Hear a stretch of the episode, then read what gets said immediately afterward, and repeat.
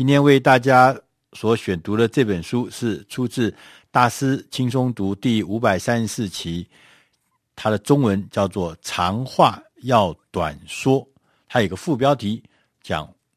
让沟通更有效的四项关键做法。它英文名字叫 “brief”，brief 就是简报了，说明了哈。那呃，这本书的作者呢是一个很有名的人，他呃曾经写过很多呃跟沟通有关的书，也做过很多呃讲师，或者说是呃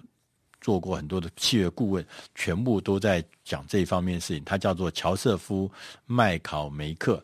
呃，这本书也曾经得到了巴森 Noble 还有 Good Readers 的一些好评跟推荐。他也是一个知名气管顾问公司叫 Marshall Go Smith 的推荐，说这本书呢真的是很棒。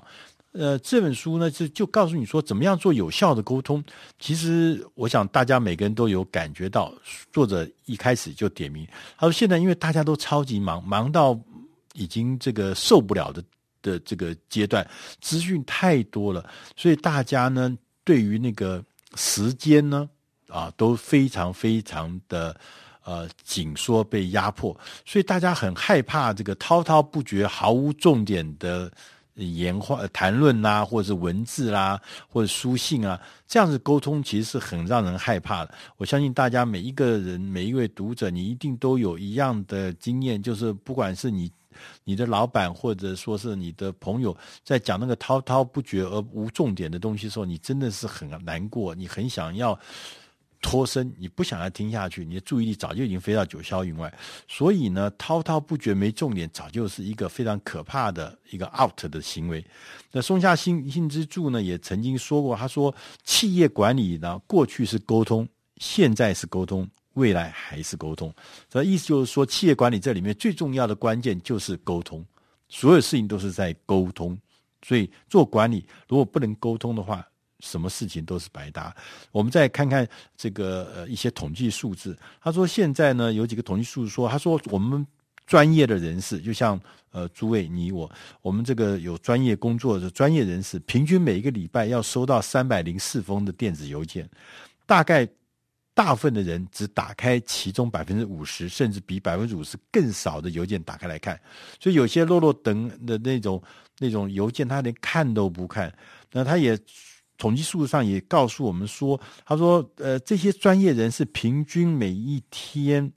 每一天、每一个小时要打开他的手机三十六次，每一周有三十八个小时是在。不断的查看他的手机，所以事实上，大家的注意力是已经被扩散、已经被分散的很严重的，大家已经很难集中注意力。那也根据统计，有说我们过去的注意力呢，是从平均可以有十十二秒的长度，现在已经缩短成为八秒钟。那在这本。这个统计研究里面呢，也特别讲到一件事。他说：“他说，如果说你是一个演讲者，你不能够在一分钟之内把这个话讲清楚的话，你大概就已经失败。那根据他们的研究，这百分之七十演讲演讲者却无法在一分钟之内把他们。”要讲的主题说清楚、讲明白，所以百分之七十人都已经让这个呃演讲者已经让那些听众已经是已经在一分钟之后呢，就已经开始神游到各地，开始看自己的手机，开开始看画自己的手机，开始来做自己的事情。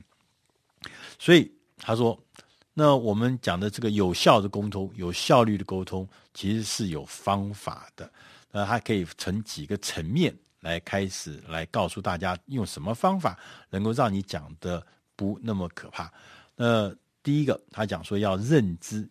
他说什么叫认知呢？他说我们在我们必须要认知到一件事情，就是说所有的就像前面讲，所有的人都很忙，所有的人都没有耐心来听你那滔滔不绝、无重心的呃。的的谈谈话，你必须要认知到这件事情。你要知道，长话必须短说，要不然没有人要理你。你要沟通的事情也不会成功。我还记得，呃，日本有一位很有名的呃气管顾问专家，叫做胜胜间和代。那胜间和代呢，这位女士呢，被誉为日本女版的大前研一，就说是女版大研一。她非常非常厉害，她在十九岁那一年就考上了这个会计师的执照。那她在写了一本书里面呢，她有一本书里面我看到，就她说啊，她呃后来进到呃日本的 McKenzie 麦肯锡，这是全世界最好的一家顾问公司。她去麦肯锡呃做这个呃顾问，她觉得她在头六个月的时候。他刚进去做一个呃顾问顾问师，他他发现他们的同事啊，麦肯锡的同事都不愿意跟他讲话，他觉得这好奇怪，因为麦肯锡是全世界最好的顾问公司，那他就他觉得他能考进去变成里面担任里面的顾问师的工作是一个很荣耀的事情，表示他的实力很坚强，他的专业很水准很高，可是他的同才都不愿意跟他讲话。他的同事都不跟你讲，到一直到了好几个月之后呢，有一天有一位很资深的、年纪很大的一位女性的顾问呢，呃，在跟他一起用饭的时候，就才明白的告诉他，他说：“你知道为什么大家都不愿意跟你讲话吗？因为我们大家都觉得你讲话的方法，你讲话的语调太像是市场里面的欧巴桑，既冗长又没有重点，讲了。”好几分钟还不知道你在讲什么，然后讲了好几分钟还不知道重点在哪里。好，讲了好几分钟还不知道你到底要告诉我们什么，想要传达什么东西。所以大家觉得你就是个老太太，所以没有人想要跟你花时间在这个市场里面的那个没知识的这个人来来讲话。那呃呃，圣经何代才知道说哦，原来原来自己事实上是一个讲话没重点的。所以说他已经重到这个在那个高度竞争专业的那个社会里面，这个是一个致命伤。但他后来花了很大的功夫改过来。所以第一个你要认知，认知是说没有人有时间来听你那滔滔不绝，而且没有重点的谈话。如果你是一个领导者，你是一个老板，你也特别谨慎，要小心，你千万不要犯相同的这样子做。因为大家如果耐心在那边听，你看打哈欠打哈欠，看手表看手表，滑手机的滑手机，那是因为大家是因为你是老板，但事实上你对于这个沟通来讲是是一个失败者。所以第一个你要认知这件事情的重要性，然后第二件事情呢，呃，他也特别的告诉我们说，呃，要有一些规则。这规则就是说，你如何来长话短说，它有方法吗？那这个里面分成几个关键。他说，第一个关键是你要要做有计划的事情，什么意思呢？他说还有一些方法，他有个方法就是说，利用一个蓝图的方法来进行，把你要讲的话进行浓缩跟删减。就是说，你不管是标题，不管是背景，不管是理由，不管是讯息，不管是结尾。你所有的结构上面，把它变成一个像蓝图一样的来看的话，你就知道哪一些东西必须是要做浓缩跟删减的。譬如说标题来讲，你必须要知道说你要有一个强有力又简单的标题，这边要强有力到什么程度？就是让别人很容易清楚的记在心中，而且带走，就这么简单。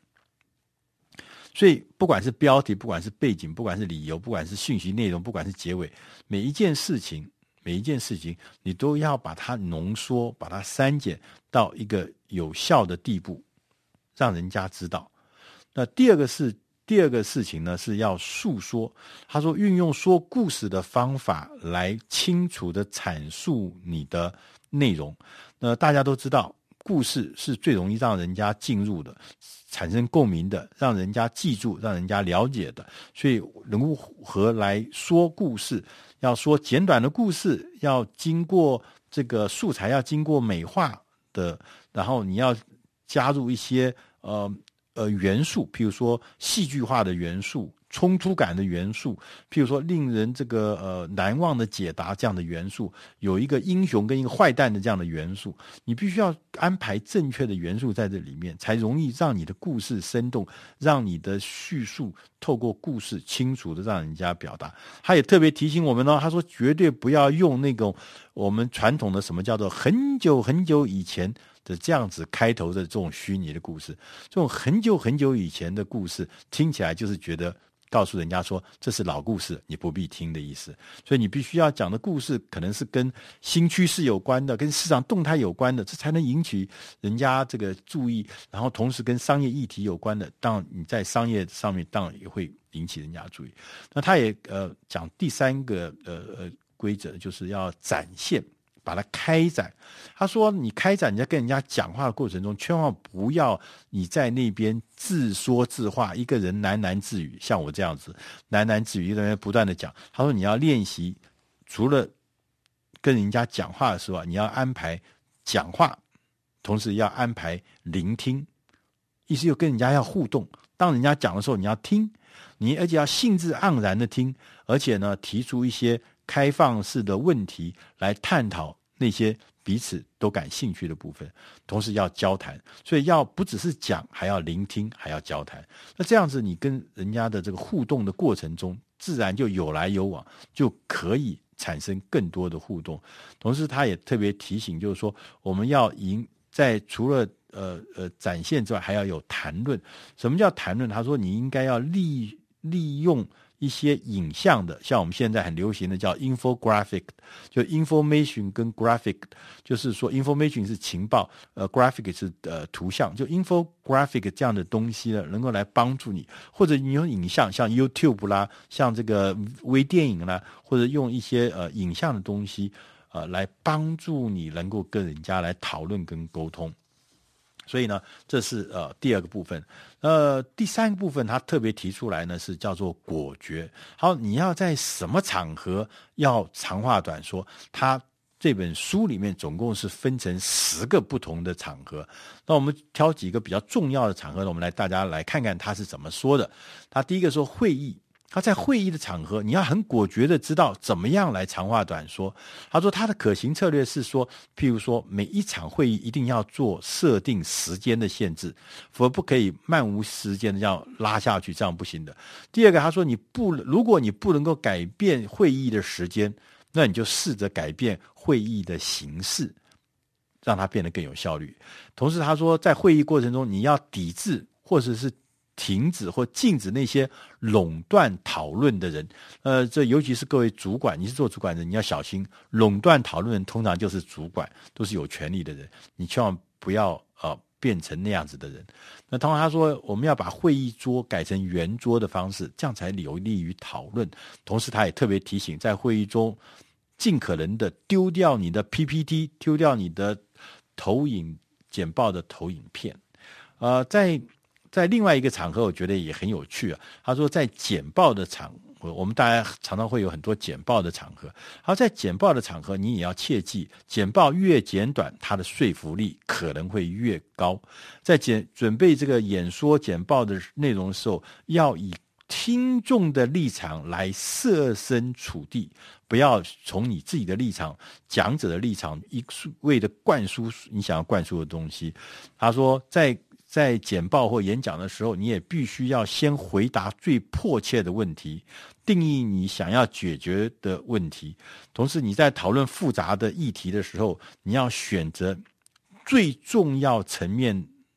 而且要专注于此。就是这个事情是很复杂、很庞大，因为三言两语可能讲不清。但是这个时候，你就要先只讲，而且只专注在最重要那个层面，其他有时间的时候，次要题目再慢慢的。再来展开。那同时他说，你要让所有的人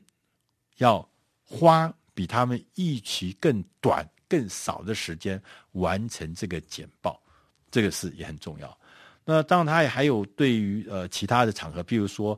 应征面试的话，他说这也是很重要。他说你怎么样子靠你的这个呃长话短说，能够让这个面试更成功。他说：“因为面试是一个受控制的对对话，所以说你必须要，你必须要用一个刚刚讲的这种蓝图的方法，快速的说明自己是为什么够资格来胜任这个工作。同时，你要准备一两则故事来概括的说明自己成功的事迹。你在讲这故事的时候，要内容要简洁，要扼要，同时还有的时候呢适。”度的还可以提出一些问题，可以跟这个呃面试你的人来做互动。那同时你别忘了，你要聆听你的面试官在说什么，然后简洁有效的回答他的问题。那如果说你尝试提出这回答是有三个重点，要把最重要那个重点放在中间那一点。啊，不要放在最后，要放在中间。他说这样子呢，才会显得你的结构会比较稳固。所以他说，不管你在各式其他的场合，譬如说不打好消息的时候，或不打坏消息的时候，这种场合，或更新你的场合，呃，更新你资讯公司资讯的时候，或者你在做销售的时候，你在做销售说明的时候，种种的这种场合，都可以用长话短说的方法，让你的内容变得。更有说服力。最后，他也讲，他说长话短说会显示出你的尊重，并且总是能激发正面的回应。如果你想要造成更大的影响，就要下定决心，要给观众更少的东西，因为它的影响力反而是更大的。以上内容是出自《大师轻松读》第五百三十四期，长话要短说。如果你要更进一步的资料，欢迎大家到网络上面去搜寻。大师轻松读的官网，他在那里面你会找到第五百三十四期长话要短说的更多内容。谢谢大家。